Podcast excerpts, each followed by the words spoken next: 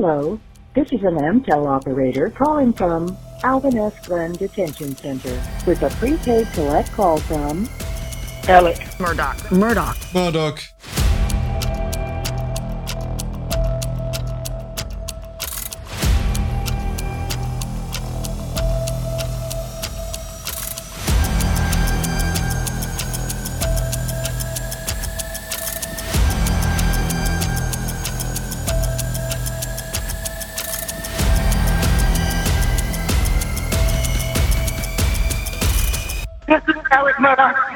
41 Moselle Road.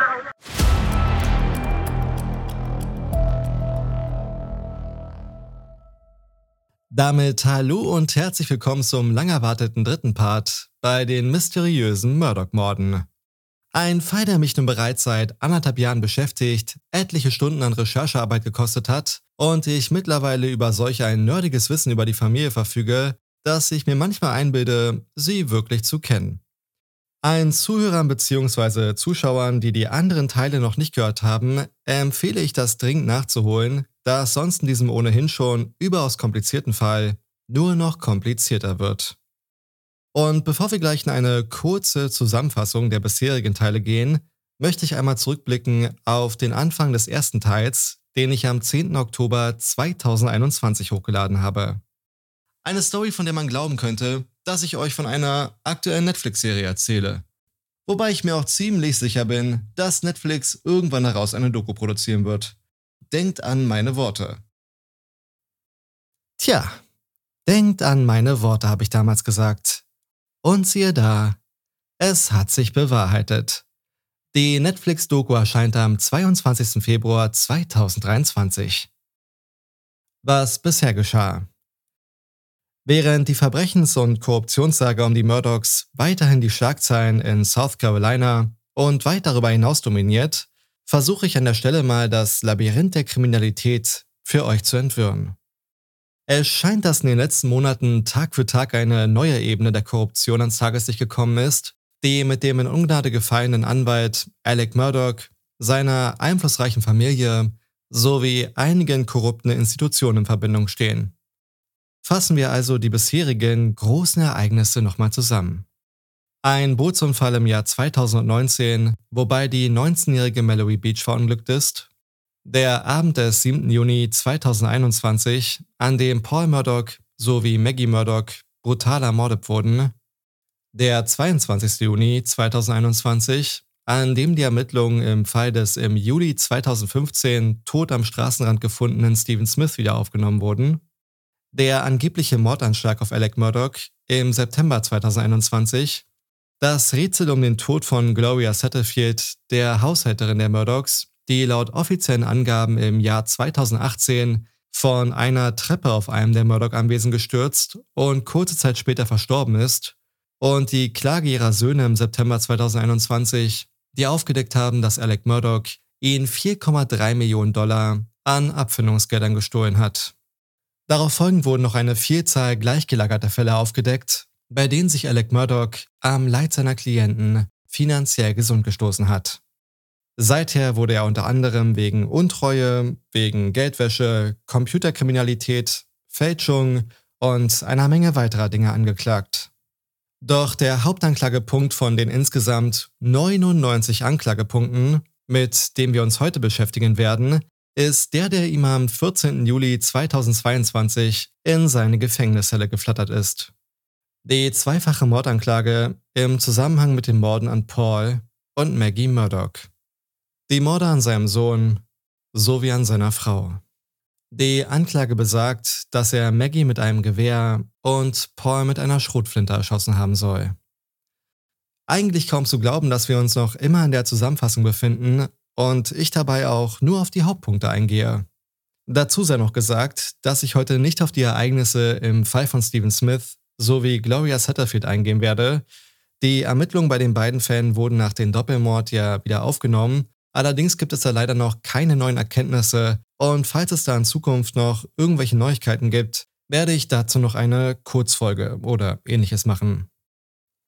So, und nachdem nun sicherlich jeder eine bequeme Sitzposition eingenommen und sich ein kühles Getränk bereitgestellt hat, widmen wir uns dem Doppelmord an Paul und Maggie, der den Namen Murdoch über die Landesgrenzen hinweg bekannt gemacht hat und gleichermaßen den tragischen Tiefpunkt in der Murdoch-Saga darstellt. Am 7. Juni 2021 um 22.07 Uhr Ortszeit wählte Alec Murdoch den Notruf, um zu berichten, dass er gerade bei sich zu Hause eingetroffen sei und dort die Leichen seines Sohnes sowie seiner Frau gefunden hat. Paul Murdoch wurde an diesem schicksalshaften Abend von zwei Schüssen einer Schrotflinte getroffen, ein am Kopf, der andere am Arm und an der Brust.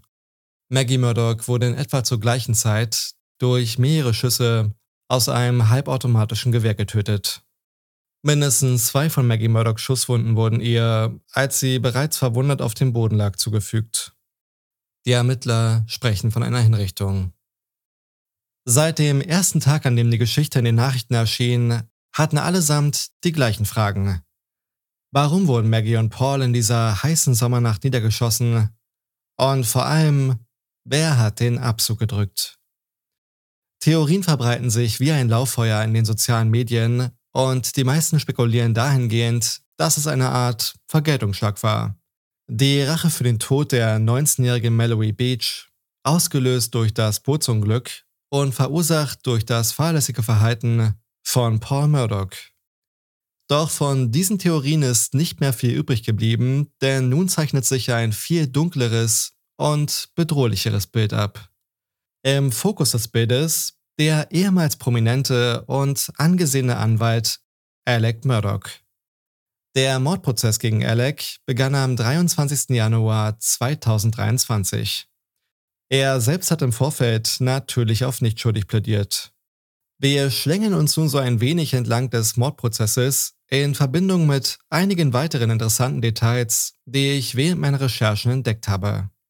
Ein wesentlicher Punkt für eine Mordanklage ist natürlich was? Klar, das Motiv. Es entscheidet nicht nur im Zweifelsfall über den Ausgang eines Prozesses, sondern auch darüber, was in einem Prozess überhaupt als Beweismaterial zulässig ist und was eben nicht. Aus diesem Grund haben die Anwälte von Alec, Dick Kaputlian und Jim Griffin, ein paar Wochen vor Prozessbeginn einen Antrag eingereicht, in dem sie das Büro des Generalstaatsanwalts Alan Wilson aufforderten, eine Liste mit Einzelheiten einzureichen, in der das angebliche Motiv angegeben ist, das die Anklage vor Gericht aufzeigen will. In diesem Antrag erklären seine Anwälte weiter, sie benötigen diese Informationen, um eine Verteidigung angemessen vorzubereiten und um eine unnötige Verlängerung des Prozesses zu vermeiden. Tatsächlich kann die Zulässigkeit eines Motivs in einem Strafprozess ziemlich kompliziert sein, denn die Strafprozessordnung von South Carolina besagt, dass Beweise für andere Verbrechen, Unrecht oder Handlungen nicht zulässig sind, um den Charakter einer Person zu beweisen. Was, wie wir ja wissen, im Fall von Alec nicht gerade wenig an anderen zurückliegenden Verbrechen beinhaltet. Wie gefordert, liefert der Staatsanwalt das Motiv für die Morde, das uns direkt zurück zum Ground Zero führt. Zu dem Bootsunglück in der Nacht des 24. Februar 2019. Auf den Unfall an sich werde ich jetzt nicht mehr so detailliert eingehen, da ich euch ja bereits im ersten Teil ausführlich davon berichtet habe. Stattdessen widmen wir uns jetzt den ganzen Nebenschauplätzen, die durch den Unfall entstanden sind.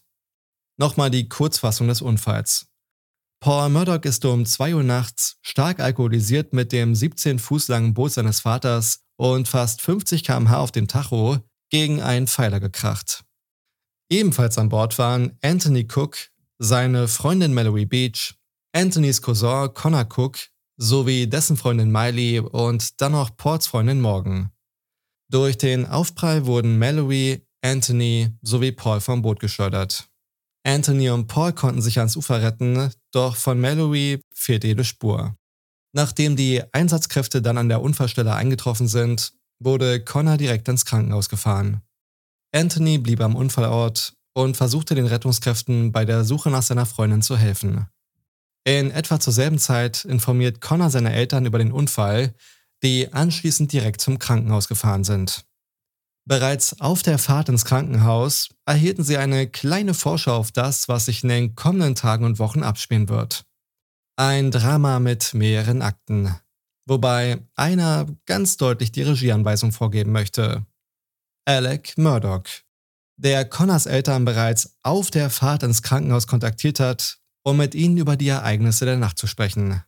Er ist nicht daran interessiert, wie es den Teenagern geht, wer Verletzungen davon getragen hat oder wer gar spurlos verschwunden ist. Ihm ist nur wichtig, wer das Boot gesteuert hat. Und das war laut Aussage von Alec ihr Sohn Connor.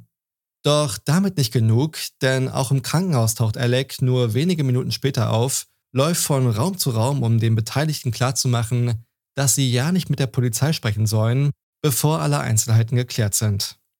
Währenddessen schilderte Connor seinen Eltern, der durch den Unfall einen Kieferbruch erleiden musste, seine Sicht der Dinge, was an dem Abend wirklich passiert ist.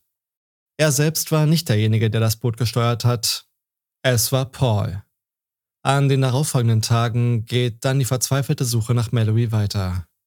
Auch die Murdochs sind gleich mit mehreren Booten auf dem Wasser unterwegs und suchen nach ihr, während Alec zeitgleich versucht, Connors Eltern davon zu überzeugen, ihrem eigenen Sohn die Schuld in die Schuhe zu schieben.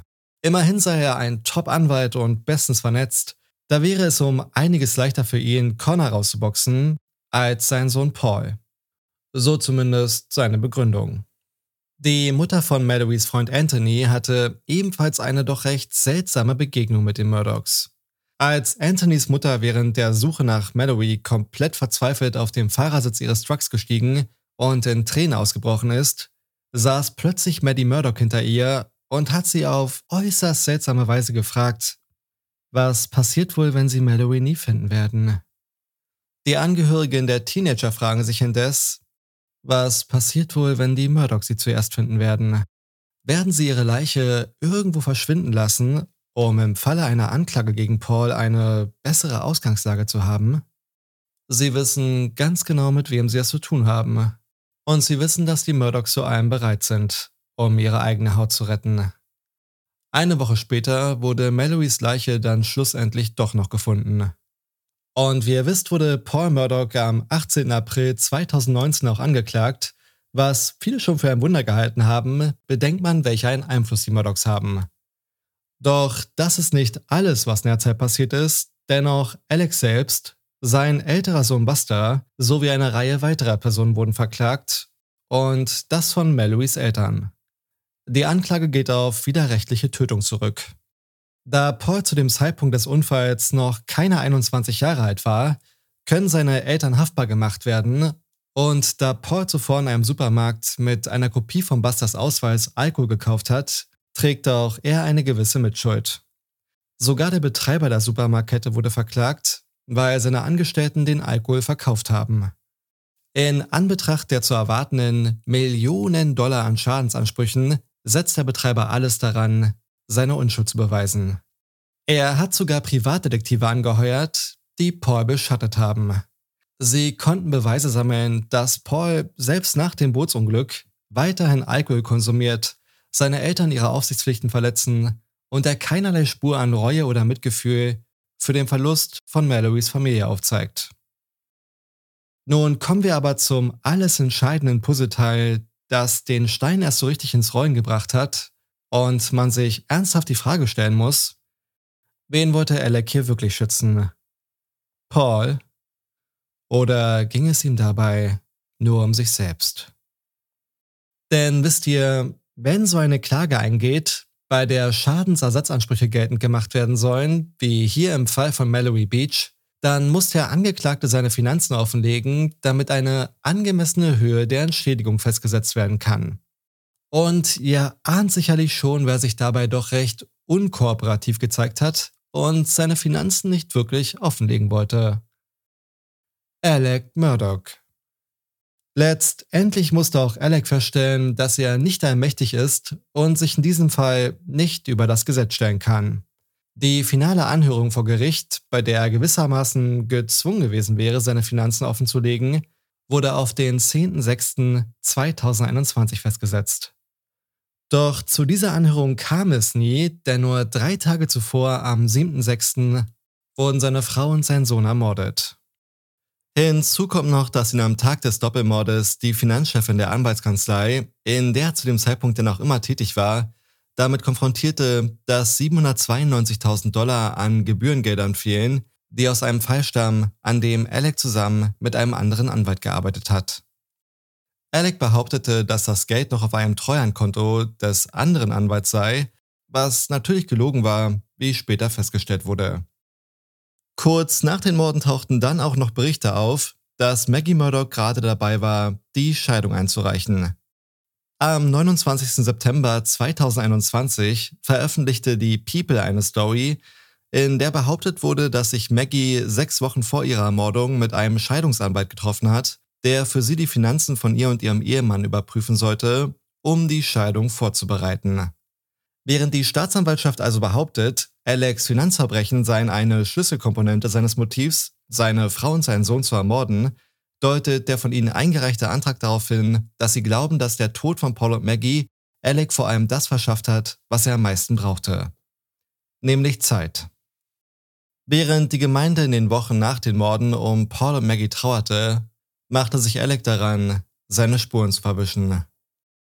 Er nahm Kredite bei Banken auf und ließ sich Geld bei einem Anwaltskollegen, um die fehlenden Gebühren, also die 792.000 Dollar, so schnell wie möglich auszugleichen. Was noch immer unter einem großen Fragezeichen steht, weshalb war Alec überhaupt gezwungen, sich das Geld bei Banken zu leihen? Wieso wurde Monate später, als darüber entschieden wurde, ob er auf Kaution aus dem Gefängnis rauskommt, Alec als mittellos beschrieben? Wieso musste er sich sogar aus dem Gefängnis heraus Geld bei Familienmitgliedern leihen, um sich im Gefängnis die ein oder andere Kleinigkeit kaufen zu können? Es gibt tatsächlich Berichte darüber, in denen steht, wie viele Packungen Suppe, wie viele Tüten Chips oder auch wie viele Tütchen Mayonnaise sich Alec während seines bisherigen Gefängnisaufenthaltes gekauft hat. Ich habe sogar ganze zehn Seiten darüber, aber das erspare ich euch jetzt mal. Die zentrale Rolle darin spielt wohl die Unterwäsche von Alec Murdoch, von der sein Anwalt behauptete, Alec könnte sich keine neue leisten. Fassen wir doch mal die Einnahmen von Alec Murdoch der letzten Jahre zusammen. Zwischen 2011 und 2019 hatte er ein offizielles Bruttoeinkommen von 13,9 Millionen US-Dollar erwirtschaftet. Das ist aufs Jahr gerechnet so rund das 35-fache von dem jährlichen Durchschnittseinkommen in Deutschland. Dazu kommen dann noch rund 8 Millionen Dollar, die er nachweislich gestohlen hat. Wo ist also das ganze Geld, das Alec Murdoch verdient hat? Und wo ist das Geld, das Alec Murdoch gestohlen hat? Die Antworten auf die Fragen gehen da weit auseinander. Die einen sagen, dass Alec fast immer am Dispo war und durch seinen verschwenderischen Lebensstil das Geld zum Fenster rausgeschmissen hat. Andere wiederum sagen, dass Alec sehr viel Geld investiert hat, um Leute ruhig zu stellen, vor allem nach dem Bootsunglück und dem Doppelmord.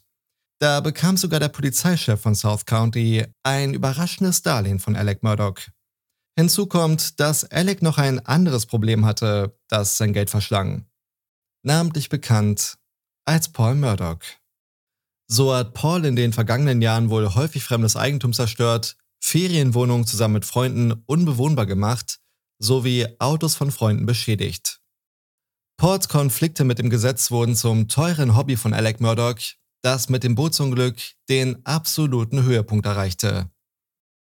Und die letzte absolut verrückte Theorie, die ich euch natürlich nicht vorenthalten möchte, trägt den Titel Alec Murdoch, der Drogenboss. Unter den 99 Anklagepunkten gegen Alec befindet sich auch eine Anklage wegen Drogenbesitzes und Drogendeals. Demnach soll er zusammen mit Curtis Eddie Smith besser bekannt als der Mann, der angeblich auf Alec geschossen hat, Oxycodon nach South Carolina transportiert und in den Umlauf gebracht haben. Interessanterweise wurde auch eine Gang aus Waterboro, South Carolina verdächtigt, etwas mit den Morden an Paul und Maggie zu tun zu haben. Die Cowboy Gang. Klingt für mich ein bisschen so wie die drei Fragezeichen, sind aber tatsächlich polizeibekannt und haben sich in South Carolina einen schwerstkriminellen Namen gemacht. Und wo landen Kriminelle früher oder später häufig? Richtig auf der Anklagebank. Ich bin auf einen interessanten Bericht gestoßen, in dem es darum geht, dass Alec Murdoch innerhalb der letzten 15 Jahre nur ein einziges Mal als leitender Staatsanwalt tätig war und das bei einem Prozess gegen einen Mann namens Emanuel Buckner, einem hohen Mitglied der Cowboy Gang. Kurz zusammengefasst hat Alec in diesem Prozess alles so gedreht und gewendet, dass das Urteil zugunsten des Angeklagten Emanuel Buckner ausfällt. Plötzlich sitzt da ein Richter, der eigentlich seit zehn Jahren im Ruhestand ist und nur für diesen einen Fall nochmal den Hammer schwingt. Dann wurden noch ohne ersichtlichen Grund Jurymitglieder ausgewechselt und so weiter und so weiter. Angeblich soll Alec mit der Cowboy Gang zusammengearbeitet haben und laut einem Artikel in der New York Post aus September 2022 hatte ein anonymes Gangmitglied ausgesagt, dass Alec für mehr als die Hälfte der Drogen in der Umgebung verantwortlich ist. Alec, der heimliche Drogenbaron. Der Titel wäre ihm durchaus auch noch zuzutrauen. Vielleicht steckt sein ganzes Geld in dem Drogenring oder vielleicht liegt es auch irgendwo auf den Bahamas wo er kurz nach den Morden ohne ersichtlichen Grund mit einem Privatjet hingeflogen ist. Man weiß es nicht. Die Verteidigung von Alec hat versucht, seine früheren Finanzverbrechen nicht als Beweis für ein Motiv zuzulassen und sie voll und ganz aus dem Mordprozess auszuschließen. Ihrer Meinung nach gibt es keinen Grund anzunehmen, dass Alec aus Angst, seine Finanzverbrechen würden auffliegen, einfach so seine Frau und seinen Sohn, Zitat, abschlachtet. Weshalb sollte er das tun? Nur um dadurch Zeit zu gewinnen, um Spuren zu verwischen und sich als sympathischer, trauernder Vater und Ehemann aufzuspielen? In der Zwischenzeit ist ihr Vorhaben gescheitert und Alex bisherigen Fehltritte dürfen im Mordprozess verwendet werden. Zugegeben klingt es auch für mich nicht gerade plausibel, dass jemand aus solchen Gründen Frau und Kind umbringt. Keiner mit einem halbwegs gesunden Menschenverstand wäre zu solch einer Tat in der Lage Allerdings hat Alec ja bereits das ein oder andere Mal bewiesen, dass er absolut skrupellos und nur auf seinen eigenen Vorteil bedacht ist. Kommen wir nun zum eigentlichen Mordprozess.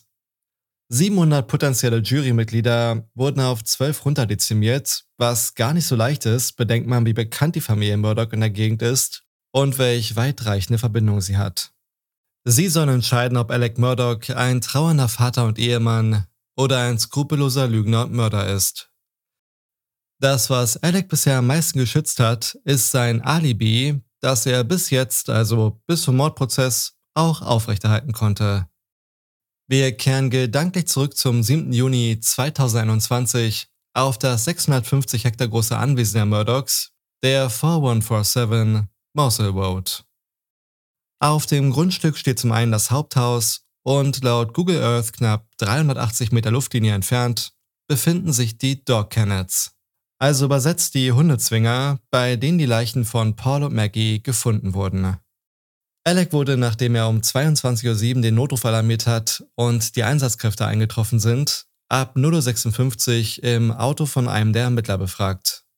Dabei lief auch die ganze Zeit über die Kamera mit und die Mitschnitte wurden erstmalig während des Prozesses veröffentlicht. Alec wird gefragt, ob er sich vorstellen könne, dass es irgendjemand auf die beiden abgesehen hat. The only thing that what comes to my mind is my son Paul was in a boat wreck uh, a couple years ago. Alec erzählt dem Ermittler von dem Bootsunglück zwei Jahre zuvor und dass Paul seitdem ständig von allen möglichen Seiten bedroht wurde. Ihm würde da zwar niemand Bestimmtes einfallen in diesem Zusammenhang, der das getan haben könnte, aber es gab explizite Drohungen gegen Paul. Die allerwichtigste Frage war jedoch die nach dem Tagesablauf von Paul, Maggie und Alec. Paul habe an diesem Tag für Alex Bruder John Marvin gearbeitet und sei am frühen Nachmittag nach Hause gekommen. Maggie hatte wohl einen Arzttermin und kam erst in den Abendstunden zurück. Alex selbst habe am Nachmittag mit seinem Sohn Paul herumgealbert. Anschließend haben sie dann zusammen Abendbrot gegessen, bevor er sich für 25 bis 30 Minuten für ein Nickerchen auf die Couch gelegt hat. Als nächstes habe er dann um 21.04 Uhr versucht, Maggie telefonisch zu erreichen, jedoch ohne Erfolg. Zwei Minuten später hat er es dann erneut versucht und gleich darauf noch ein weiteres Mal. Für alle, die gerade nicht auf YouTube zuschauen und somit das Video nicht sehen, ich erzähle gerade genau das, was Alec auch dem Ermittler erzählt hat, was auch dann auf dem Video festgehalten wurde, während Alec mit seinem iPhone schaut, wann er Maggie angerufen hat, beziehungsweise was für Nachrichten er ihr geschrieben hat. Eine von diesen Nachrichten hat er ihr dann um 21.08 Uhr geschrieben, also vier Minuten nachdem er zum ersten Mal versucht hat, sie anzurufen. Ich werde nach Mom sehen. Bin gleich wieder zurück. Und auch hier noch meine kurze Randinformation. Alex Mutter leidet an Alzheimer und da sein Vater zu dem Zeitpunkt im Krankenhaus lag und ausgerechnet an dem Tag in ein Hospiz verlegt wurde, wollte er sehen, ob bei seiner Mutter alles okay ist. Dass Alex zu seiner Mutter gefahren ist, konnte tatsächlich auch bewiesen werden. Alex scrollt weiter an seinen Nachrichten und liest dem Ermittler die nächste Nachricht vor, die er Maggie um 21.47 Uhr geschrieben hat. Call me, Babe. Als er dann zu Hause ankam und bemerkt hat, dass niemand im Haus ist, ist er dann zu den Hundezwingern gefahren, mit dem Auto knapp eine Minute entfernt und hat dort die Leichen von Paul und Maggie gefunden. Er selbst sei zuvor an diesem Abend nicht bei den Hundezwingern gewesen, sagt er. So viel zum offiziellen Alibi von Alec. Und wer den Podcast schon länger verfolgt, der weiß, dass ich so ein Thema nicht nochmal so ausführlich aufgreife, wenn da nicht so ein kleiner Plot-Twist dahinter stecken würde. Schauen bzw. hören wir doch mal in das nachfolgende Video, das während des Mordprozesses veröffentlicht wurde. Get back. Get back.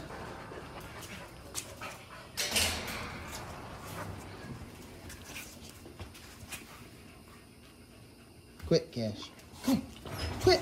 It's okay. Come here. Come here, Cash.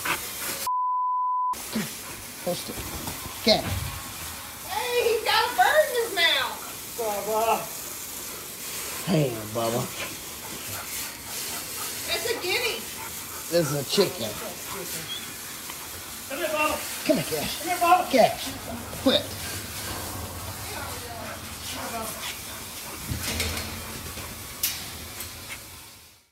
Das Video zeigt einen Hund in einem der Hundezwinger. Der Hund namens Cash gehört Rogan Gibson, einem Freund von Paul. Cash hatte sich zuvor wohl am Schwanz verletzt, woraufhin Paul seinem Freund Rogan angeboten hat, Cash wieder aufzupäppeln. Eine weibliche Stimme im Hintergrund sagt, er hat einen Vogel in seinem Maul, bezogen auf einen anderen Hund namens Bubba. Der Hund der Familie Murdoch. Bubba, hört man eine männliche Stimme rufen. Und kurz darauf ein weiteres Mal. Komm her, Bubba, komm her. Das Video hat Paul für seinen Freund Rogan aufgenommen, das dieser jedoch nie erhalten hat. Der Zeitstempel des Videos lautet der 7. Juni 2021 um 20.44 Uhr. Nur ein paar Minuten später um 20.49 Uhr stoppen sämtliche Aktivitäten auf Pauls iPhone. Keine Nachrichten, die er beantwortet, kein Anruf, den er annimmt, keine Schritte, die er zurücklegt. Dazu sollte man vielleicht noch sagen, dass Paul in den Minuten und Stunden zuvor mit mehreren Leuten geschrieben hat und ihn auch mehrere Leute nach 2049 versucht haben zu erreichen. Das ist der Zeitpunkt, von dem angenommen wird, dass da auch die Morde stattgefunden haben. Erst der Mord an Paul und kurz darauf der Mord an Maggie. Doch warum ist das Video nun so unglaublich wichtig für den Fall? Ganz einfach. Es sind die Stimmen, die in dem Video zu hören sind.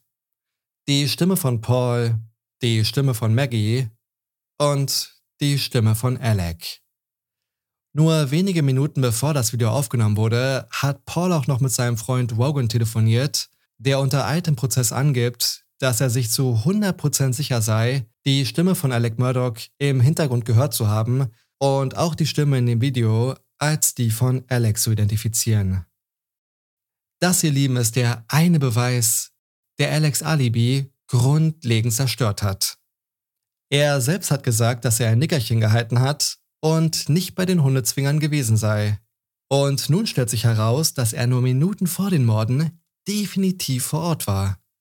Selbst wenn er direkt in der Minute nach dem Video zum Haus gefahren wäre, dann hätte er definitiv die Schüsse gehört und hätte zudem auch weniger als 20 Minuten Zeit für sein Nickerchen gehabt, bevor er nachweislich zu seiner Mutter gefahren ist.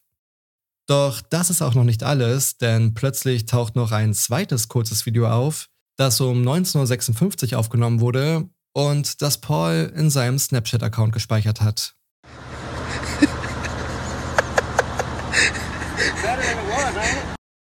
Es zeigt Alec bei dem Versuch, einen Baum einzupflanzen, was Paul mit einem Lachen kommentiert. Nun sind an diesem Video zwei Dinge auffällig.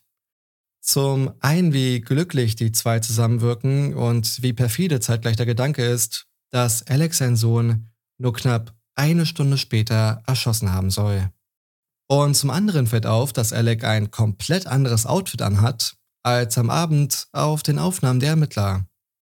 Das mit seiner Kleidung ist ohnehin so eine Sache, denn bedenkt man, was für ein Blutbad Alec dort am Tatort vorgefunden hat, dann sollte man eigentlich meinen, dass auch auf seiner Kleidung oder an seinem Körper irgendwo Blut zu finden ist. Immerhin hat er während der Befragung selbst angegeben, dass er die Leichen seiner Frau und seines Sohnes berührt hat. Sogar, dass er versucht hat, Paul auf die andere Seite zu drehen. Wieso ist also nirgends an seinen Sachen oder sonst wo Blut zu sehen? Nach einer intensiven Durchsuchung des Hauses und auch des Grundstücks in der Mosey Road konnte keine blutige Kleidung gefunden werden. Hat er die Kleidung vielleicht auf dem Weg zu seiner Mutter entsorgt? Eine 18 Minuten lange Autofahrt, die größtenteils durch vollkommene Dunkelheit führt? Oder hat er sein Outfit direkt bei seiner Mutter gewechselt? Denn leider, leider, leider hat man es versäumt, das Haus seiner Mutter nach dem Doppelmord zu durchsuchen. Noch immer sind so viele Fragen offen, die wir heute auch leider nicht beantworten können. Ich denke mal, das war ohnehin ziemlich viel an Informationen für eine einzige Folge und der Prozess ist ja auch immer noch nicht vorbei. Das heißt, sobald der Prozess durch ist und die Jury ein Urteil gefällt hat, kommen wir dann endlich zum Grande Finale im Murdoch-Fall. Dem vierten und damit dann auch wirklich dem letzten Teil. Wir werden dann auch nochmal auf die Frage nach der Mordwaffe oder besser gesagt den Mordwaffen eingehen und auch nochmal die digitalen Spuren auf Maggies sowie Pauls iPhones durchleuchten. Falls ihr nach der Folge irgendwelche Fragen zur Familie Murdoch habt, dann schreibt sie doch gerne in die Kommentare auf YouTube oder auch auf Instagram unter truetension.podcast. Ich werde sie dann gerne im vierten Teil mit einbeziehen. Und falls euch die Folge gefallen hat, dann vergesst nicht ein Like dazulassen, denn das würde mich wie immer sehr, sehr freuen. Also dann ihr Lieben, das war's von mir für heute. Wir hören uns in der nächsten Folge. Bis dahin, passt auf euch auf und bis dann. And I say that you are fake news. Three, two, one, zero, zero, True tension.